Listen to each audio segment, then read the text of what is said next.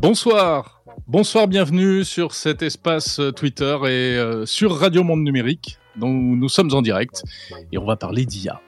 Alors c'est un format un peu euh, particulier, un peu spécial. Euh, on est en live, mais vous nous écoutez peut-être aussi en replay puisque euh, Monde Numérique c'est d'abord un podcast, une émission hebdo de 40 minutes chaque samedi avec des news, des invités, euh, des interviews sur les grands sujets tech, les innovations, les produits qui méritent qu'on s'y intéresse et les grands enjeux du numérique aussi. L'intelligence artificielle, on en parle énormément en ce moment, y compris dans euh, les grands médias généralistes. Euh, D'abord depuis le lancement de ChatGPT en novembre dernier, mais surtout plus récemment en raison de cette pétition lancée sur le site euh, américain Future of Life. Une pétition signée à ce jour par plus de 13 500 personnes, en tout cas en ce 6 avril, dont pas mal de personnalités, Elon Musk, Steve Wozniak, cofondateur d'Apple, ou encore Yoshua Benjo, grand professeur québécois d'intelligence artificielle. On pourrait citer également l'universitaire français Raja Chatila. Une pétition qui appelle à faire une pause. Euh, une pause euh, dans les grandes expérimentations en intelligence artificielle en raison de risques pour l'humanité. Ils n'y vont pas avec le dos de la cuillère. Alors, on pourrait épiloguer sur euh, les possibles arrière-pensées, notamment économiques, hein, de la part de certains signataires, comme Elon Musk, qui euh, semble avoir un peu une dent contre OpenAI, la société de ChatGPT. On voit aussi, à l'inverse, des personnalités comme euh, le français Yann Lequin, directeur de recherche du groupe Meta, qui multiplie les messages sur Twitter pour dire et pour demander et pour expliquer qu'on ne peut pas arrêter ce genre d'innovation, qu'il y a sans doute beaucoup de peurs infondées je résume un peu les propos d'Yann Lequin. Bref, si on résume, on a d'un côté, en fait, les, pro-moratoires comme Elon Musk ou Yoshua Benjo et les anti-moratoires comme Yann Lequin. Alors, mettre euh, l'IA sur pause, c'est le titre de cette émission. Je pense qu'on va vite arriver en fait à la conclusion ce soir que ça n'arrivera pas, cette pause. Mais en revanche, euh, la pétition, elle mérite de poser un certain nombre de questions. Elle pousse à s'interroger sur les conséquences de l'arrivée massive et soudaine en soudaine, on pourra en débattre, mais euh, en tout cas, arrivée euh, forte de l'IA dans nos vies à de nombreux niveaux. Ce qui se voit le plus en ce moment, c'est le boom des IA génératives qui fabriquent euh, des textes, des programmes informatiques ou des images au kilomètre à la demande. Des nouveaux services apparaissent quasiment toutes les semaines, ça donne un peu le tournis. Euh, certains, du coup, même face à tout cela, n'hésitent pas à parler de véritables bouleversements euh, anthropologiques, c'est-à-dire qui touchent carrément à l'essence de l'homme. Donc il y a quand même des inquiétudes, beaucoup d'interrogations. Quelle est la part du réel et du fantasme dans tout cela? Eh bien, on va en parler avec mes invités que je vous présente tout de suite. Alors, euh, Jean-Gabriel Ganassia, professeur d'informatique à Sorbonne Université, chercheur en intelligence artificielle, philosophe, vous avez beaucoup travaillé sur l'éthique, vous êtes président du comité d'éthique du CNRS et vous êtes auteur de plusieurs livres sur euh, l'intelligence artificielle. Euh, le dernier ouvrage, votre dernier ouvrage, c'est un roman qui s'appelle Ce matin, maman a été téléchargé. Autre invité, Laurent H. Bonsoir. Vous êtes le, le, CTO de Quant, CTO, donc Chief Technical Officer, Quant, le moteur de recherche français. Oui. Euh, et vous êtes un expert de l'IA et du, du, machine learning de, de, ma, de, manière très opérationnelle. Vous baignez de là-dedans depuis euh, très très longtemps. Euh, ouais, vous les avez... 90 à peu près. Voilà, et vous avez été également CTO du groupe japonais Rakuten en France. Hein C'est bien ça euh, Oui, j'ai dirigé une équipe aussi de, de recherche en IA pour le groupe Rakuten. Alors, l'actualité toute fraîche en ce qui concerne l'intelligence artificielle, ce sont euh, ces actions judiciaires en Europe contre, en fait, contre ChatGPT, puisque en Italie, le chatbot a été bloqué temporairement sur décision de la CNIL italienne.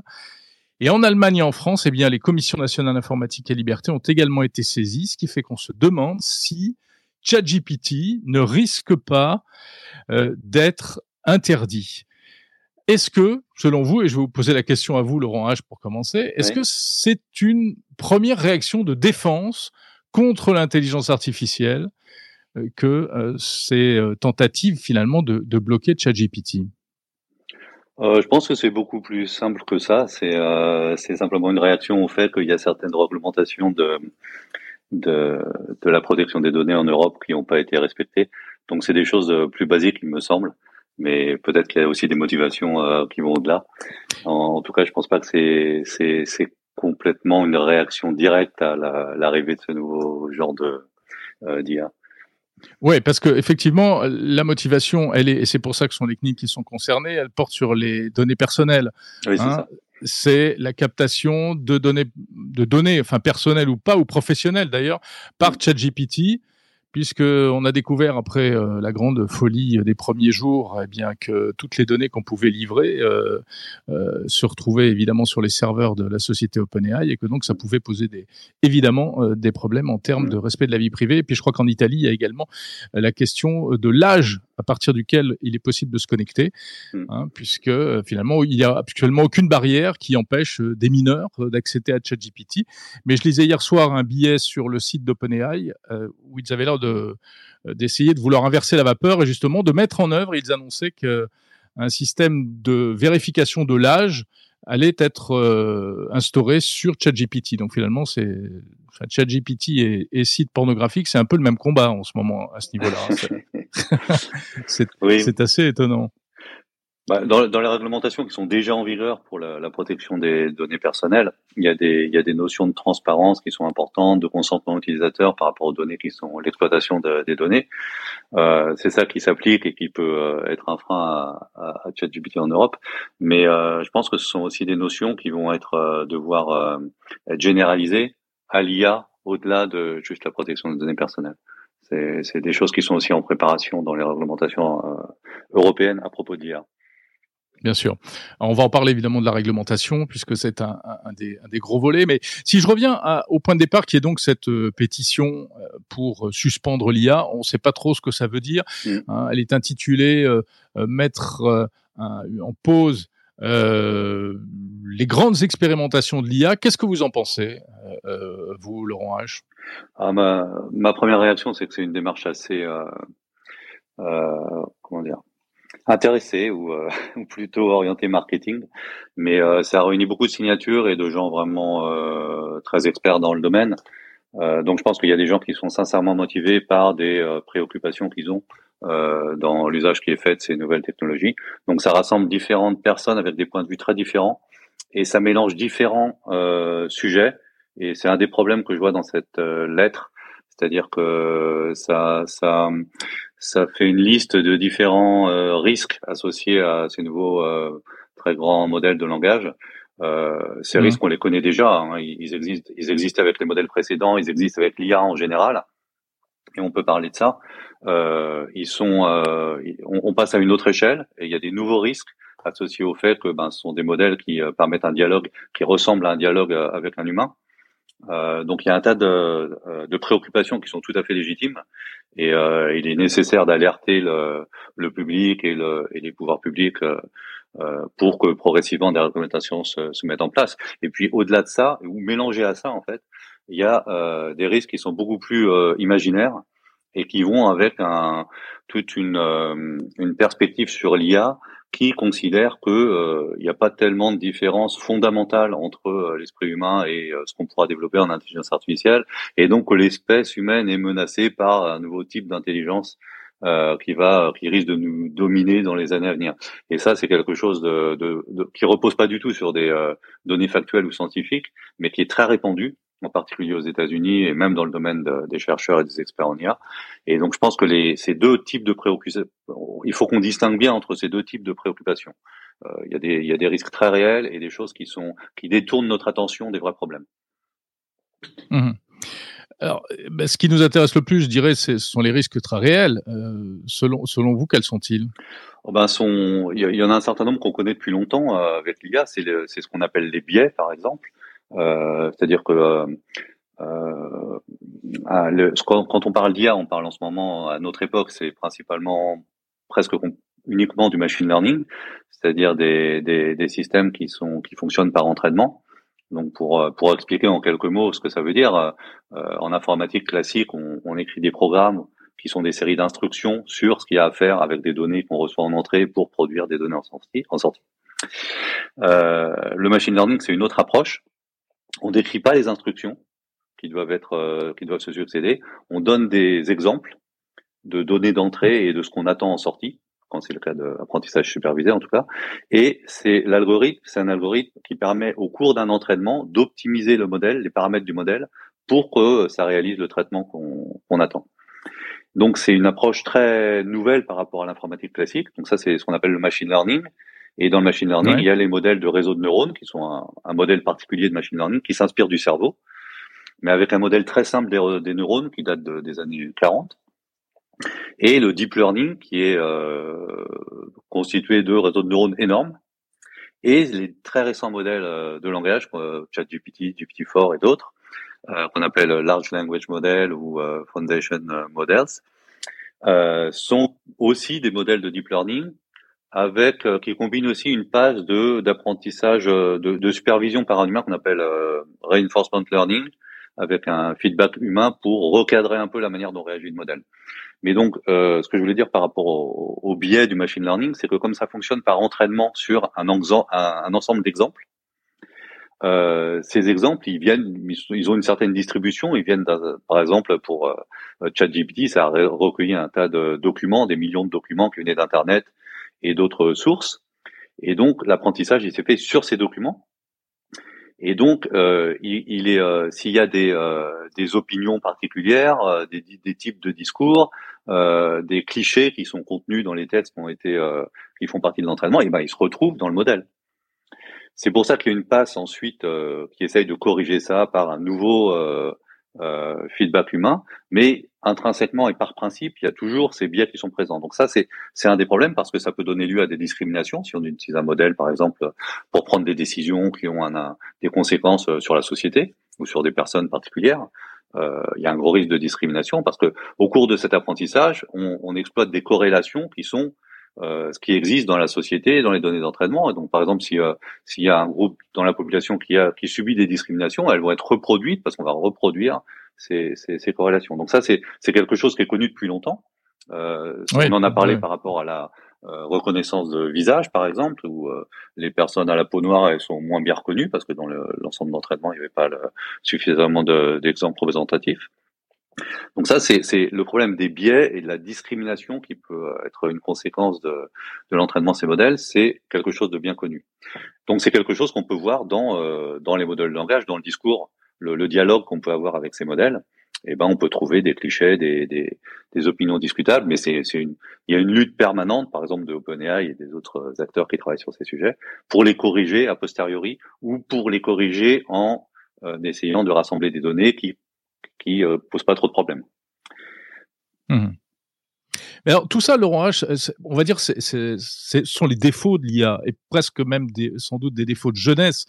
Mais aujourd'hui, euh, on a l'impression que ce qui, enfin, ce qui est le plus spectaculaire, euh, c'est, alors d'abord déjà les images. Hein, euh, les réseaux sociaux sont envahis euh, d'images générées euh, de manière artificielle par Midjourney, euh, Dali, Stable Diffusion, etc. C'est devenu, c'est marrant parce que c'est presque devenu des des mèmes. Hein, euh, donc c'est des, trucs comme ça.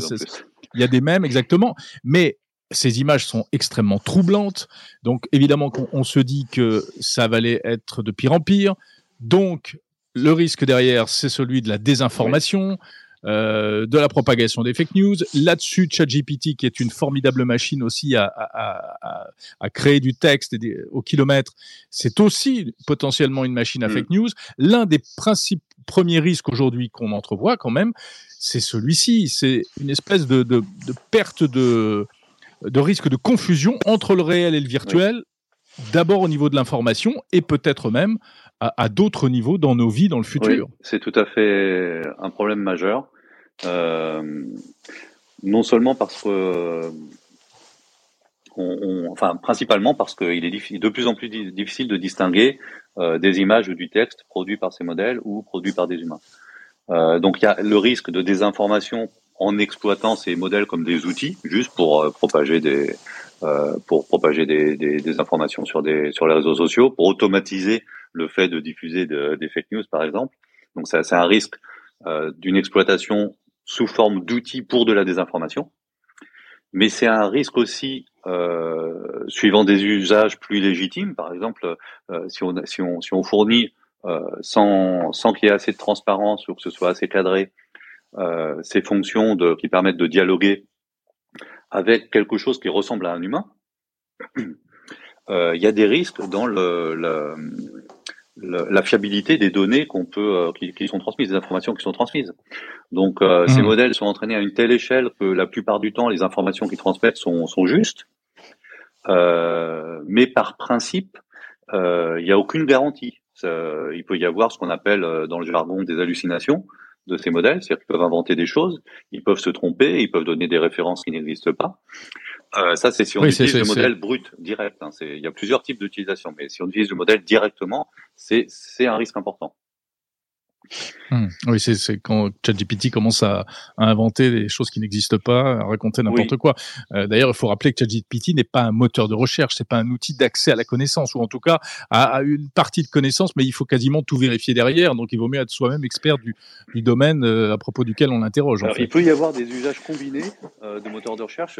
Microsoft a commencé à, oui, bien sûr, c'est ce que Microsoft et Google sont en train de mettre en place. Jean-Gabriel Ganassia, informaticien et philosophe, merci beaucoup d'être là avec nous ce soir. Euh, je disais en vous présentant euh, que vous êtes également président du comité d'éthique du CNRS. Alors, Jean-Gabriel, on est rentré dans, le vif du sujet, donc cette pétition qui dit attention, etc. Bon, cette pétition, elle est sujette à caution, c'est vrai, mais malgré tout, on est tous aujourd'hui, enfin, on voit arriver cette, espèce de vague, pour peu qu'on soit connecté, qu'on s'intéresse, et notamment euh, sur les réseaux sociaux, cette espèce de vague de fausses images, demain de faux textes, etc.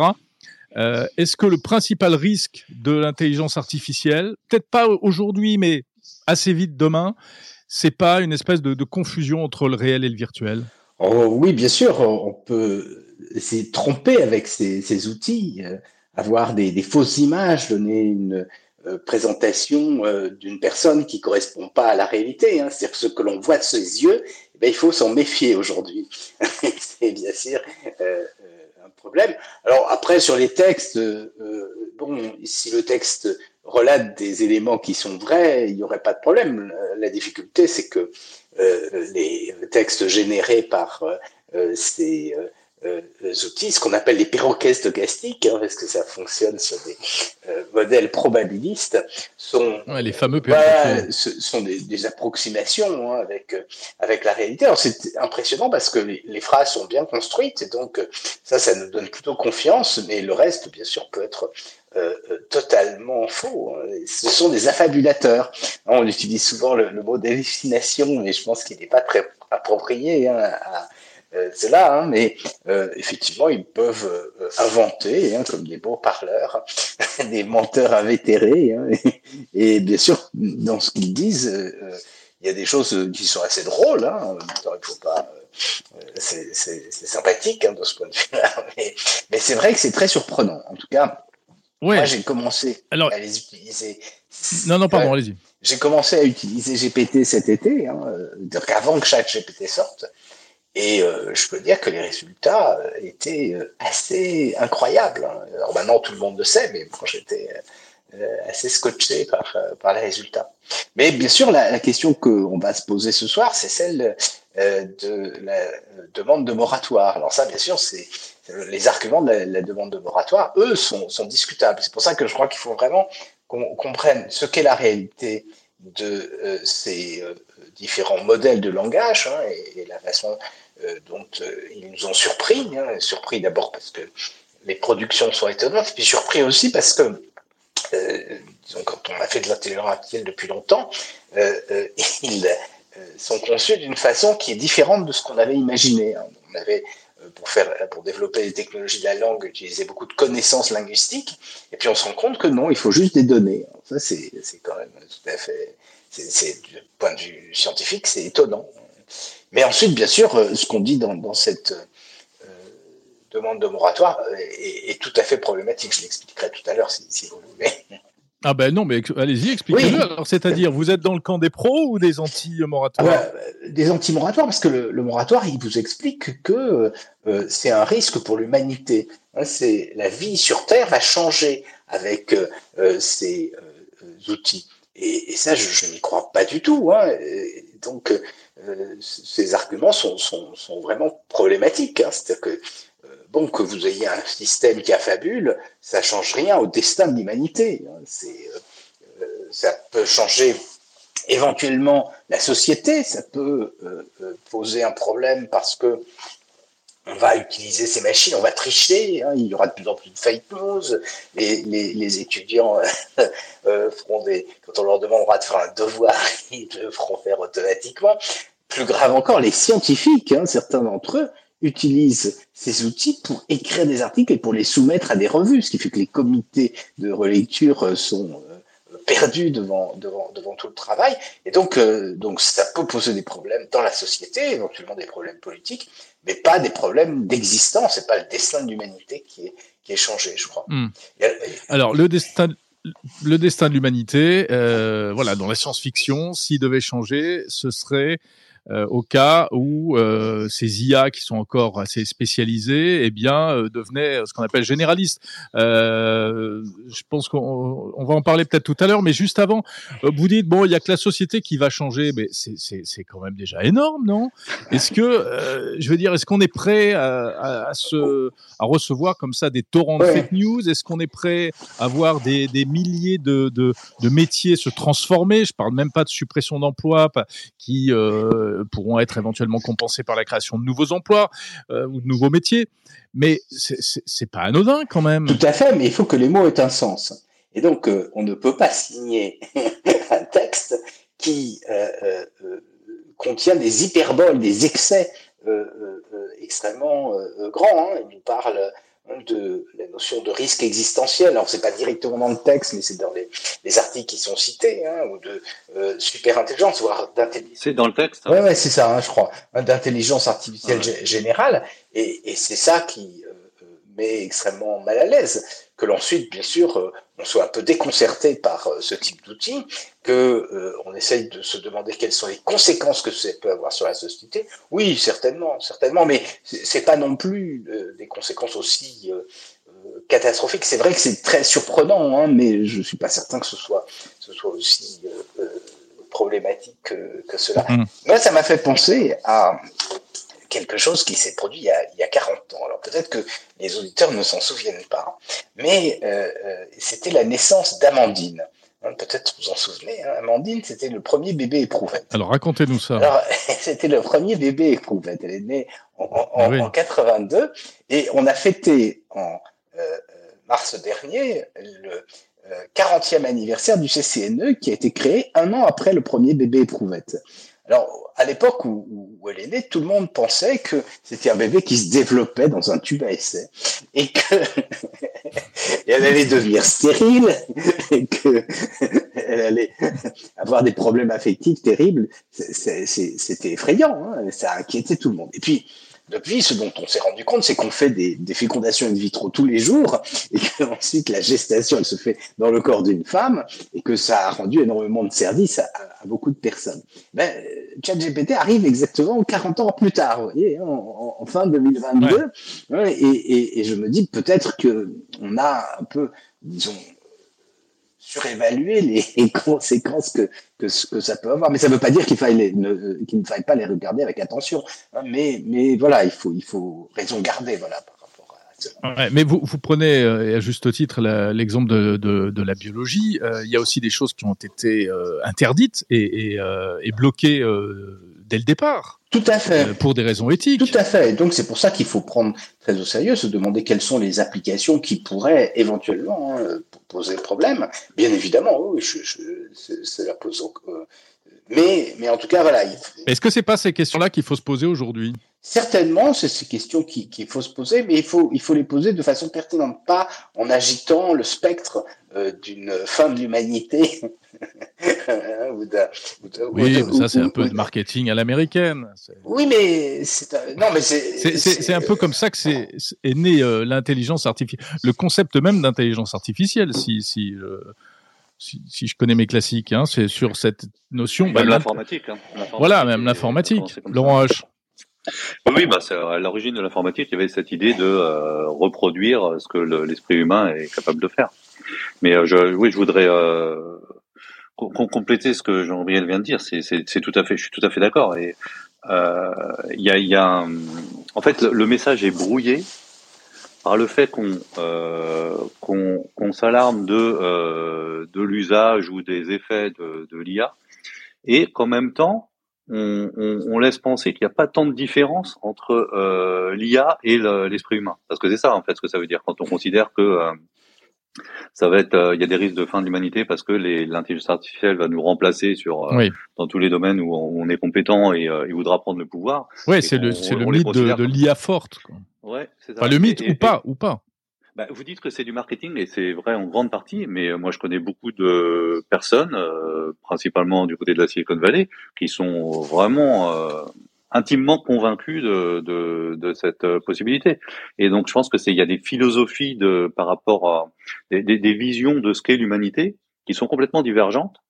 Et il y a une il y a une une perception de ce qu'est l'esprit humain qui, qui le réduit à, à du traitement de l'information et à une machine qui est assez dangereuse parce que euh, ça, ça, ça, ça, empêche de mettre en valeur ce qu'il y a de particulier dans l'esprit humain et qu'on veut, euh, qu'on veut, qui est important dans la société. C'est-à-dire que si on considère qu'il n'y a pas tant de différence que ça, comme ces machines, euh, ces nouveaux euh, modèles sont capables de produire des informations, du texte, du langage, des images qui sont très proches de ce que les humains produisent, et eh ben un jour on va peut-être se dire, ben on va laisser un modèle euh, d'intelligence artificielle euh, diriger un pays.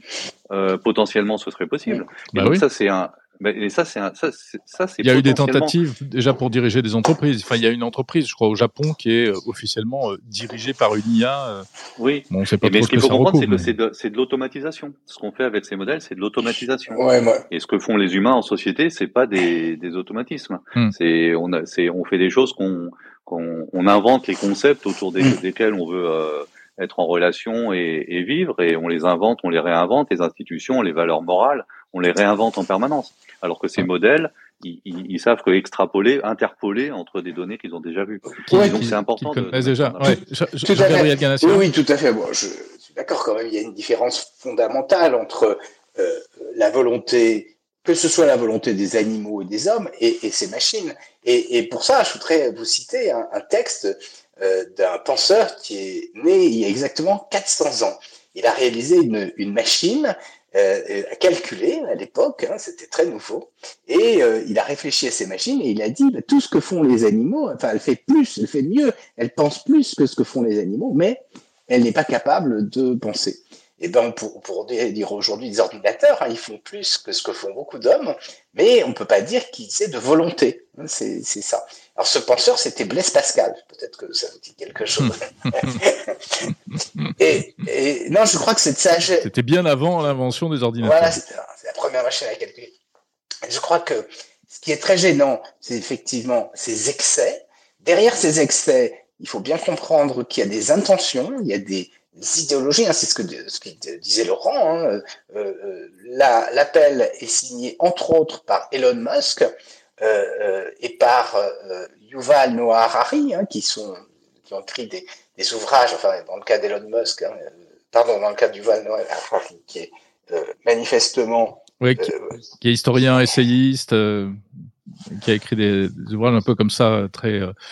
Euh, généraux. Voilà, très généraux, où il explique effectivement que l'homme va perdre sa responsabilité avec les machines et que son statut va régresser. Moi, je pense que c'est pas du tout de, cela dont il est question. Quant, quant à, à, Elon Musk, hein, il, a une vision très particulière qui est euh, ce qu'on appelle le long-termisme. Il euh, pense qu'il faut que l'humanité se développe dans les planètes à l'extérieur du système solaire, que la clé, c'est la technologie, et il dit le risque, c'est que la technologie, tout d'un coup, prenne son essor d'elle-même. Il appelle ça le risque existentiel. Nous sommes en, pleine, en pleine science-fiction. Hein, admettre sérieusement ce, genre de choses. Et le problème, c'est que ça ne nous permet pas, justement, hein, pour répondre à, la question que vous posiez tout à l'heure, euh, euh, si on, a ces visions un peu fantasmatiques, de regarder quelles sont les, vraies difficultés, quels sont les vrais enjeux, quelles sont euh, les pertes de liberté, hein, quels sont les risques pour la démocratie qui sont induits par ce type de, dispositif. Et c'est pour ça que je crois qu'il ne faut pas signer cette pétition. cette ouais. Donc vous l'avez pas signé, vous hein Non, non, je l'ai pas signé et je, pense que non seulement je l'ai pas signé, mais, mais je voudrais la, dénoncer parce que d'abord elle fait suite à d'autres à d'autres pétitions hein, où euh, euh, il y a un certain nombre de scientifiques, mais sont un peu toujours toujours les mêmes, hein, qui comme scientifiques sont respectables, mais là je pense qu'ils ils vont beaucoup trop loin, ils ont des positions qui sont d'ordre transhumaniste hein, à l'intérieur de, euh, de ce type de euh, hmm. de, de, pétition. Je pense que c'est important, comme vous l'avez fait, de, de, citer ces, ces, ces, théories du long-termisme et ça, ça aussi une autre théorie qui s'appelle effective altruism. Je sais pas si on peut appeler ça des théories, enfin c'est des, une sorte d'idéologie. Oui, ce sont des idéologies, c'est ça, hein, parce que c'est ça, c'est très inquiétant. Hein, L'effectivisme altruisme, c'est effrayant. Ça, ça, veut dire que oui. il faut être altruiste pour ces milliards de milliards d'êtres humains qui vivront dans des millions d'années. Et au fond, bon, le réchauffement climatique, si ça ne euh, euh, freine pas euh, l'essor de la technologie, c'est-à-dire que si ça conduit pas à arrêter le développement des ordinateurs, etc., ça pose aucun problème parce que qu'est-ce que c'est que 100 ou 200 ou 300 millions d'êtres humains au regard de ces milliards de milliards d'êtres humains? Vous voyez le... le Oui, c'est aussi, ça va aussi avec la croyance que la technologie va tout résoudre, ce qui est vraiment une très grave erreur. Exactement, mais, mais euh, pour, pour, pour, aller plus loin, hein, euh, là, l'une des idées, c'est que les hommes sont tous égaux, mais qu'il y, y, a des plus égaux que d'autres.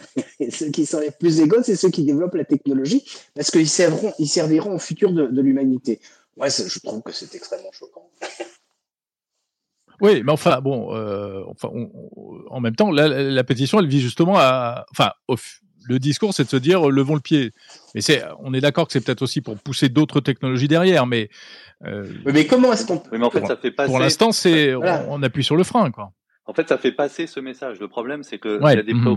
préoccupations légitimes et il y a des signataires qui ont qui ont un discours tout à fait intéressant. Mais globalement, cette lettre qui vient de Future of Life Institute, qui qui transmet ce, ce genre d'idéologie euh, en partie, euh, cette cette cette, euh, cette lettre, elle transmet euh, cette idée que euh, il y a un danger euh, existentiel. Et ça ça détourne complètement l'attention des, des, problèmes importants. Et en, en, en mettant en, laissant penser par exemple comme comme comme on l'a dit que bah, le changement climatique c'est pas si grave que ça puisque l'IA va le résoudre dans quelques années. Par contre l'IA pose des, des, des, problèmes beaucoup plus importants. Et donc, mmh. dans le classement, il y a un classement qui est fait par euh, sur Future of Life euh, Institute, on peut les voir, c'est ces classements, Effective Altruism, c'est le principe de classer les problèmes euh, pour l'humanité. Et donc, le changement climatique, oui, ils admettent que c'est un problème. Mais ça vient quand même en deuxième en général. donc c'est quand même assez grave cette idéologie qui est, qui, est, qui est, transmise à travers cette lettre. Donc il y a un mélange de, de, euh, de signaux qui sont euh, qu'il faut prendre en compte, euh, d'alertes qui sont tout à fait euh, légitime et un discours qui est très critiquable et très dangereux.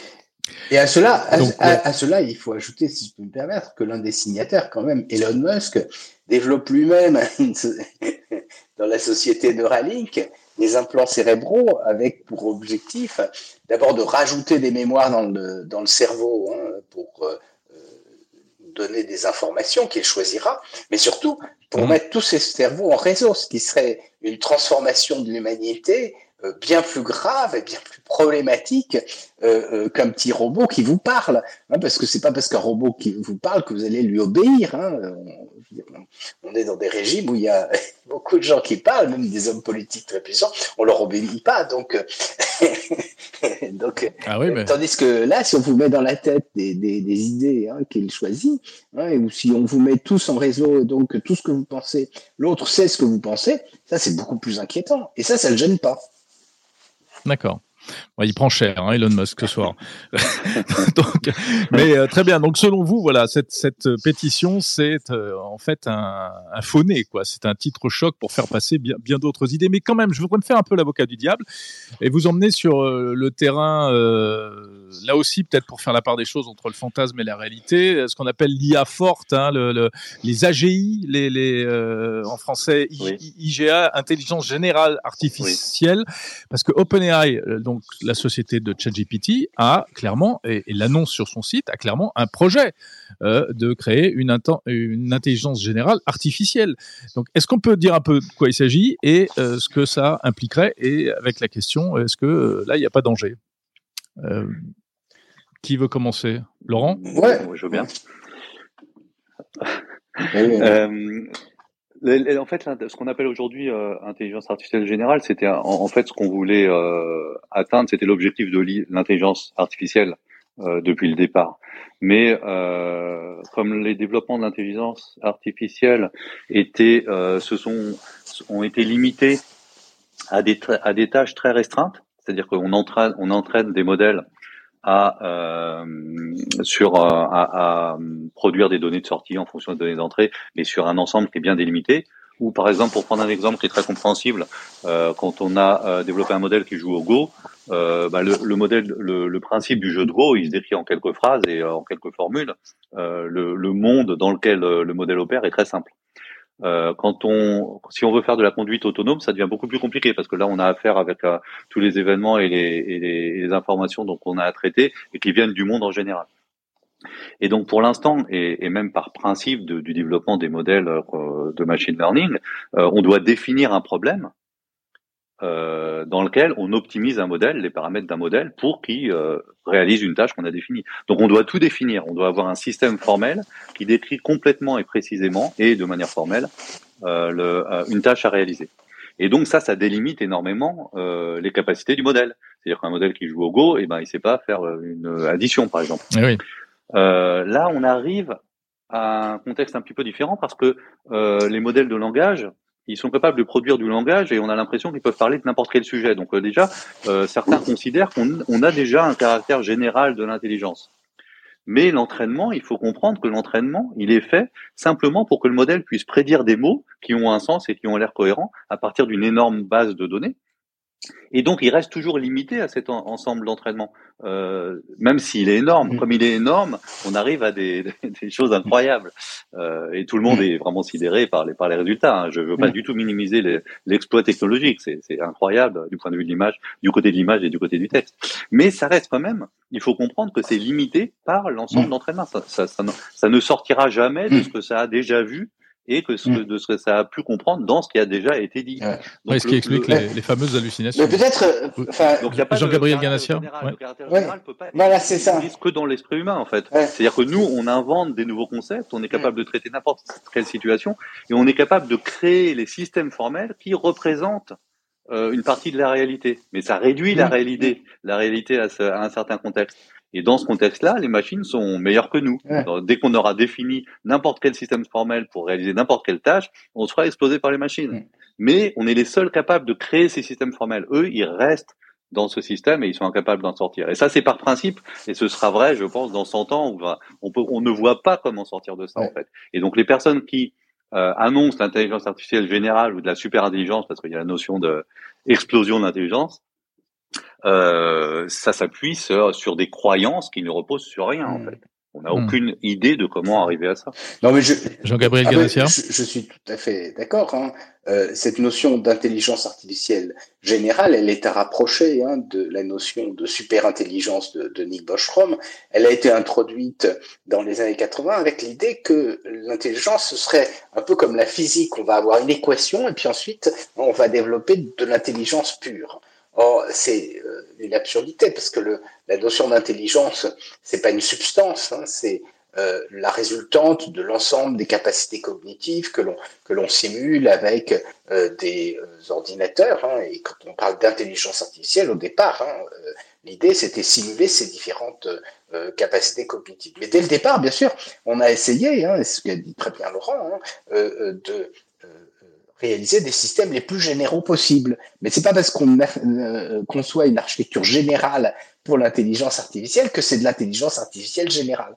Et là, effectivement, on a un système qui peut s'appliquer à pas mal de choses, mais il fait pas tout. D'ailleurs, euh, on le voit bien, hein, on a des générations de textes tout à fait impressionnants, mais la vérification, hein, la confrontation euh, des propos qui sont tenus avec euh, des éléments qui sont dans des bases de données, ben ça pour l'instant on n'est pas capable de le faire. on ne sait pas, peut-être qu'il euh, faudra utiliser de la logique ou peut-être qu'on aura d'autres techniques pour, pour, le faire, mais ça ne veut pas dire bien sûr que ce soit une, une intelligence générale. Donc derrière, hein, il y, a, y, a, cette idée quand même hein, de machine qui tout d'un coup hein, se met à se développer d'elle-même et à prendre son essor par devers nous. Et c'est ça bien sûr qui est extrêmement problématique. Mais les mots sont délicats parce que, bien évidemment, hein, on a fait quelque chose qui est assez général. Et c'est de l'intelligence artificielle, mais ça ne veut pas dire que c'est l'intelligence artificielle générale au sens où les spécialistes, enfin, où les, euh, c'est ça, enfin, c'est plus des, des, des idéologues, hein, ou des, oui. Euh, euh, des personnes disons, qui ont une idée a priori. C'est, donc, c'est pas en, en, ce sens-là, voilà, que Et je pense qu'il y, y, a une chose importante aussi dont euh, qu'il faut citer, c'est la notion d'alignement de valeurs. Euh, euh, en fait, il y a tout un, c'est un champ de recherche entre guillemets. Je sais pas si on peut vraiment appeler ça un domaine de recherche très scientifique, mais c'est quand même un, un, champ de recherche euh, sur pour répondre à la question comment faire que les machines s'alignent avec les valeurs de l'humain. Hmm. Et, et, là aussi, il y a une sorte de croyance dans le fait qu'on peut définir par une formule les valeurs euh, de l'humanité. Parce que dans cette euh, crainte que les machines deviennent surpuissantes, on se dit qu'on euh, voudrait les cadrer pour qu'elles respectent nos valeurs et elles, elles, traitent l'humanité correctement. Mais ça, c'est aussi une folie parce que c'est impossible de décrire des valeurs par des, des valeurs humaines ou, ou les motivations humaines ou personnelles d'un individu humain par des formules. Euh, il peut pas y avoir, il n'y a pas une référence absolue de vérité ou de valeur morale qui peut être écrite ou formalisée. Euh, on peut on peut décrire euh, nos motivations, nos valeurs avec des mots, mais euh, c'est des mots qu'il faut réinterpréter, réutiliser différemment. On, on, est, on est en permanence en train de redéfinir des concepts, des valeurs, des institutions, et ça c'est purement humain, et c'est le résultat de tout l'évolution de l'humanité dans l'univers. C'est pas avec une machine avec une machine, on est dans un autre cadre où on est complètement limité par le système qu'on a défini et ça n'a absolument rien à voir. Et donc le danger de ça, c'est toujours comme euh, comme dans d'autres euh, sur d'autres sujets dont je parlais, le danger c'est toujours de réduire en fait ce qu'est l'humanité, de se dire que finalement et c'est une vision qui est euh, qui, existe depuis depuis toujours. Hein, ça a été il y a, à différentes époques, ça a été il y a eu cette cette ces croyances ou cette ce point de vue que l'humain n'est qu'une sorte de machine et que tout doit se décrire avec un modèle déterministe scientifique alors que même chaque modèle scientifique est une réduction de la réalité et aussi il a une validité, validité, validité que sur une, enfin, il doit être mis en cause aussi à une certaine époque. Le modèle du cerveau, les réseaux de neurones artificiels, c'est un truc très simpliste qu'on va jeter dans quelques mmh. dizaines d'années certainement. Mmh. Alors juste peut-être pour préciser euh, les choses. Oui, Jean-Gabriel Ganassia. Il se peut qu'il y ait enfin, une option philosophique hein, euh, qui nous dise que l'homme n'est qu'une machine, et peut-être que nous ne sommes que des machines. Euh, mais nous n'en savons rien. Hein. C'est un peu la thèse de Yuval Noah Harari, je crois. Oui, oui, mais c'est la thèse, c'est une thèse classique hein, dans la dans la philosophie. Mais euh, euh, que nous soyons pas des machines, hein, la, le fait de pouvoir simuler totalement l'intelligence, nos facultés cognitives sur des machines, c'est un horizon, mais on n'y est pas arrivé. En tout cas, ce sont pas ces modèles. Ces modèles sont utiles chaque fois, ils nous permettent d'aller plus loin, mais bien sûr, ils, ils n'ont rien épuisé. Et à, à cet égard, euh, quelqu'un qui est très intéressant, c'est Leibniz. Vous savez qu'il a euh, très tôt eu l'intuition que tout dans la nature se produisait par calcul.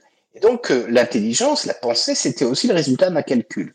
Et pour approcher cela, il a essayé de mathématiser les lois de la logique. Ouais, c'est un projet qui, ensuite s'est poursuivi avec Boole, enfin avec énormément de, de, logiciels. Et ensuite, il s'est dit, eh ben, on, va fabriquer une machine pour modéliser ça. Bon, il n'y est pas arrivé, euh, peu importe. Mais ensuite, ce qui est intéressant, c'est que quand on lit ses écrits, il dit le, vivant, le vivant, c'est une donc là, normalement tout se fait dans par calcul, et il dit et le vivant, c'est une machine absolument parfaite.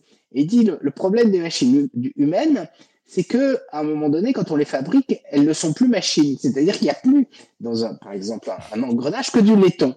Donc, vous voyez, on, peut avoir cette idée que l'homme est une machine, hein, c'est une position philosophique, mais justement, c'est pas parce que c'est une machine qu'on sera capable de reproduire euh, par notre, de reproduire, voilà, de reproduire cette machine. Mais je voudrais dire en, en... Ouais. En quoi, en quoi on est différent d'une machine? C'est parce que euh, on a une expérience subjective. Euh, et c'est le propre du vivant d'avoir euh, de, de, certains êtres vivants euh, et de la plupart peut-être. Et qui ne peut pas être mise en équation selon vous? Ben, on n'a aucune idée de comment reproduire ça. Absolument aucune idée. C'est un problème philosophique. Je ne sais pas si c'est un problème scientifique. et donc ça fait qu'on a on a un sujet. Il y a un sujet qui parle. Et donc ça, c'est tout à fait différent d'une machine. Et une machine n'aura pas de volonté de faire quoi que ce soit, ne comprend rien, ne pense rien, parce qu'il n'y a pas de sujet pour faire ça. Et l'expérience subjective, c'est quelque chose de fondamental entre qui est très très lié au vivant, parce qu'il faut qu'il y ait euh, un individu, ça n'existe que euh, sous forme de vivant. C'est on n'a pas un individu, un caillou, c'est pas un individu. Donc, euh, faut être un individu avec une personne, avec un sujet Et c'est ça aussi qui fait la différence. C'est même principalement ça qui fait la différence entre nous et une machine. Hmm. En tout cas, en, tout cas, voilà, c'est une c'est une question ouverte hein, par la philosophie. Peut-être sommes-nous machines. Hein, je ne pourrais pas me prononcer euh, sur, ah, sur, le, Je ne sais pas si on pourra trancher ça ce sur le sujet. Voilà, parce que ça, ça prendra des siècles. Mais en tout cas, c'est vrai que euh, l'objectivation de la subjectivité, hein, ça, c'est quelque chose de très difficile. Par exemple, euh, euh, euh il y a eu un, un philosophe qui s'appelle Thomas Nagel qui a écrit un article très intéressant hein, où, où, il disait What it is like to be a bat. Qu'est-ce que ça vous ferait d'être une chauve-souris? Et donc, euh, bien sûr, il, il, se dit mais mettons-nous dans la peau. Alors, je sais pas s'il y a beaucoup de peau dans une chauve-souris. Hein. bah, c'est Batman. voilà, c'est ça. Et imaginons ce que ce serait hein, de passer euh, toute sa journée pendu par les pieds dans une grotte, de voler, de percevoir le monde extérieur avec des ultrasons, etc. Et donc, c'est c'est un univers complètement différent. Donc donc effectivement, euh, cette euh, pensée subjective, on a on a vraiment du mal à, à, à l'approcher. Hein. En tout cas, c'est formidable parce que l'IA nous emmène vraiment très très loin. Euh, on avait besoin d'un philosophe pour en plus explorer un peu toutes ces pistes-là. Euh, donc merci. Je vais revenir. Euh, bon, il nous reste à peu près euh, cinq grosses minutes. Euh, je vais revenir sur Terre, pardon, euh, des choses très très terre à terre. on évoquait surtout au début les risques très concrets, les biais, etc. Euh, et en termes de réglementation, euh, Thierry Breton, donc le commissaire européen qui s'occupe de toutes ces questions, l'autre euh, est en train de préparer un règlement qui s'appelle l'AI Act, qui est en gestation depuis deux ans et demi, je crois maintenant. Et justement, il dit, ben, euh, en fait, les Américains aujourd'hui, ils veulent aussi de la réglementation, et nous, on a trois ans d'avance. Mm. Alors, donc on a, c'est bien, on a trois ans d'avance sur la réglementation, on a sans doute trois ans voire dix ans de retard sur, enfin non pas dix ans de retard, je vais être méchant avec les, tous les chercheurs en IA, mais enfin on n'a pas de chat GPT français. Euh, ça vous inspire quoi? On a beaucoup de, on a beaucoup de Français qui travaillent sur. Euh, oui, absolument, c'est vrai. Ils sont en général pas en France. Voilà, c'est ça. alors ils sont en France, mais pour des entreprises. Pour, ouais, pour des entreprises, américaines. américaines. Ouais, non, mais c'est le problème. Le problème, c'est que cette réglementation, Hein, elle montre bien qu'elle n'est pas adaptée parce que ChatGPT est tout à fait illustratif. Il n'y avait rien sur. Ah bah attendez, elle n'est pas prête. oui, oui, non, non, non, mais justement, justement, avant qu'il y ait ChatGPT, ils n'avaient rien dit sur les modèles génératifs. Alors ils ont rajouté en catastrophe un, un chapitre là-dessus. Elle est fondée sur l'idée de risque. L'idée de risque, elle est fondée souvent sur ce que l'on sait euh, de ce qui s'est produit dans le, dans, dans le passé. Et moi, je pense que la difficulté avec la technologie, c'est qu'elle nous surprend toujours. Et donc, euh, je trouve que la, façon dont on a conçu cette réglementation pose problème. Outre le fait qu'elle est, elle est vraiment pléthorique et que euh, euh une loi euh, pour que euh, on puisse la connaître, hein, et, et, normalement nul n'est censé ignorer la loi, il faut qu'elle soit au plan cognitif en rapport avec ce qu'on est capable d'assimiler. Et, et, donc je, je trouve que, que, de ce point de vue-là, c'est très problématique. C'est une loi qui... Là, elle est à, à, côté de la plaque, donc on pense. Ah ben je pense qu'elle est d'abord d'abord envisager l'intelligence artificielle sous l'angle des risques me semble problématique parce que euh, euh certes il y a des il y a des problèmes, il faut il faut étudier ce qui, ce qui hmm. se fait, mais, mais c'est pas que des risques. Ça, ça, risque de brider euh, l'innovation, les, les, applications concrètes, etc. Je crains que ça bride les innovations et que les vrais dangers, quand ils arriveront, on sera incapable euh, de les euh, surmonter. Hein. C'est la, la, difficulté. Hmm. Laurent je suis d'accord avec ça. Euh, je pense que effectivement, il y a des, des, des, innovations technologiques qui nous font penser euh, le cadre législatif d'une manière qui doit être nouvelle. Euh, mais euh, même avant que les, ces modèles génératifs soient existent, bon, il y a l'IA existe depuis longtemps, et je pense que la réglementation qui est en préparation est importante. Euh, je pense que c'est la bonne approche par rapport à cette lettre qui ou euh, de euh, stopper les recherches, faire un moratoire. Je pense que ça c'est inutile et ça sera pas respecté. Par contre, les réglementations dans le domaine de la protection des données personnelles, elles ont une certaine efficacité. Elles sont, c'est jamais suffisant, mais elles sont quand même efficaces en Europe et en Californie et dans d'autres endroits dans le monde. Je pense que la réglementation qui va être mise en place au niveau européen sur l'IA sera utile. Ça règle pas tous les problèmes. Euh, en particulier, c'est pas ça qui va faire qu'on va beaucoup euh, être en pointe sur la recherche en Europe. Mm. Euh, c'est plutôt le contraire, mais, mais je pense que c'est quand même indispensable. Et euh, ça repose sur des, des, principes assez généraux de transparence, euh, savoir qu'on interagit avec de l'IA, savoir connaître les limites de ceux avec quoi on interagit, euh, savoir ce qui est analysé de notre part, parce qu'on transmet énormément d'informations, surtout quand on fait du dialogue euh, ou, à travers de la vidéo. Il y a des analyses d'émotions, savoir ce que que du, que du contenu a été généré par l'IA. Euh, la prévention contre la discrimination, dont j'ai parlé au début avec les, les biais, l'exploitation des corrélations, euh, l'interdiction de techniques subliminales. Il y a toute une série de choses euh, de réglementation qui sont très importantes sur des principes très généraux. Oui, il faut fixer les limites dès maintenant. Je, je, pense que c'est indispensable. Euh, Mais ça, ne risque pas, de, ça risque pas de, de, de, de, bloquer un peu les choses. Est-ce qu'il ne faudrait pas se ruer sur l'IA et sur ChatGPT et sur, euh, sur ça aujourd'hui Mais j'utilise ChatGPT tous les jours et il y a, y a des, énormément d'applications directes, indirectes de, de, ces modèles. Je trouve ça fantastique et, et je suis pas du tout pour les brider et je pense pas que ça les bridera. Euh, mm-hmm. Je pense que ces réglementations, ça va juste encadrer l'usage, les applications qui seront faites pour qu'elle soit, euh, il y a une certaine éthique dans le dans l'usage qu'on fait de l'IA, mais je pense pas que ça va brider le, la recherche en IA. Moi, je pense que moi je pense que c'est pas de l'éthique. Je pense que c'est euh, de la réglementation. Hein, et d'ailleurs, c'est le nom que, que ça. Hein, et c'est extrêmement extrêmement lourd, extrêmement complexe. Et c'est oui, ça repose sur une éthique, c'est-à-dire les notions de transparence et tout ça, hmm. c'est ce qui motive cette réglementation. Non, je ne suis pas certain. C'est-à-dire qu'on invoque des principes éthiques, mais justement, alors c'est ce que j'ai dit dans mon dernier livre, euh, euh, qui est Servitude virtuelle, qui est paru en, en 2022, où je faisais l'analyse hein, des principes éthiques qui ont été au fondement de toutes ces réflexions, qui sont des transpositions des principes de bioéthique, et je, pense que euh, ça n'est pas approprié aux, technologies, en particulier hein, les notions d'autonomie, de bienveillance, de non-malveillance et de justice et de transparence, elles sont pas, euh, quand on regarde, quand on les transpose, elles, elles, elles sont pas appropriées. Je crois que ce qui est vraiment difficile avec la technologie, c'est qu'il faut avoir une méthode pour euh, être attentif à ce qui est en train d'advenir, parce qu'elle est effectivement tout à fait surprenante. Hein, et ChatGPT hein, est une illustration hein, de quelque chose qu'on n'avait pas vraiment vu venir comme ça. Hein. Enfin, bon, ça vient depuis deux, trois ans, hein, mais, mais c'est vrai que c'était, c'était, ça, nous déroute un peu.